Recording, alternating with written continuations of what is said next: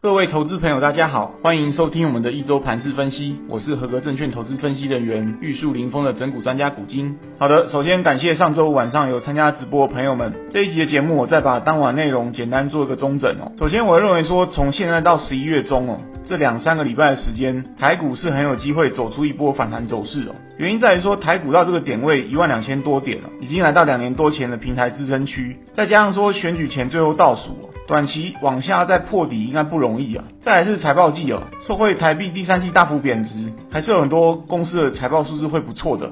最后一点是美股近期也在强势上涨。上一节节目跟各位提到，美股道琼 W 底成型，往上满足点看三万两千点了。结果上周五晚上美股又狂飙到接近三万三千了。那只要美股不明显转弱的话，台股还是有落后补涨的机会的。但是各位要注意啊，即使进入十一月台股有反弹，各位也不能当作是大行情的开始哦，反倒要趁这个人道走廊开启的机会，调整自己的手上的持股内容哦。因为就中长线来说，台股还是会面临许多的变数，还有不确定性。如同我在直播中所说的，有政治面的、基本面、金融面、交易面，还有评价面五大面向。所以我会建议台股现阶段还是适合短线操作，浅尝辄止哦。那至于指数具体的操作点位的话，我的看法跟上周一样，对多方来说，周一必须要先站回一万三千点这个多空转捩点了。接下来如果能继续攻上一万三千二，那么台股的 W 底也有机会成型哦。往上就是挑战国庆连假那个大跳空缺口，去挑战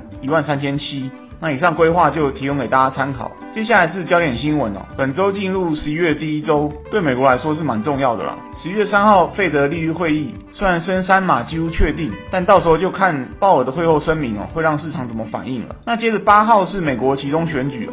虽然预料拜登的民主党不会再完全执政，但美股近期还是上演一波明显的选举行情哦。那接下来就看看台湾了。最后跟各位报告的强弱势族群，上周筹码集中强势族群很明显集中在先前跌升的 IP 族群，像创意智源，那最主要还是反映第三季的财报，还有之后展望其实都还不差，等于说市场先还一个公道。那这个族群对多方来说也是很重要攻击指标，值得特别留意哦。那另外弱势族群就是先前强势的面板双虎，除了先前涨多之外，另外原因就是在于比预期更糟的财报亏损。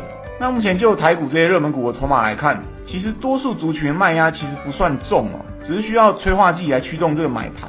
那比如说先前面板还有第一轮就是景气落底，还有产品报价开始出现反弹。那 IP 族群的话就是超预期的财报。那因为目前市场资金实在闷太久了，现阶段只要个股消息面上有正面讯息的激励哦，都有蛮大机会会轮动轮弹一段的。好的，节目到此进入尾声。二零二二年的股市投资需要考虑的面向很广，变数也更多。我在投资机关点的粉丝团上也会分享每天的观盘重点给大家参考，希望对各位的操作有帮助，在股市里能稳中求胜。最后不免俗套跟大家说，如果以上内容各位觉得有帮助，请记得按赞、分享、开启小铃铛，顺便加入投资机关点的粉丝团。我是人文专家股金，我们下次见。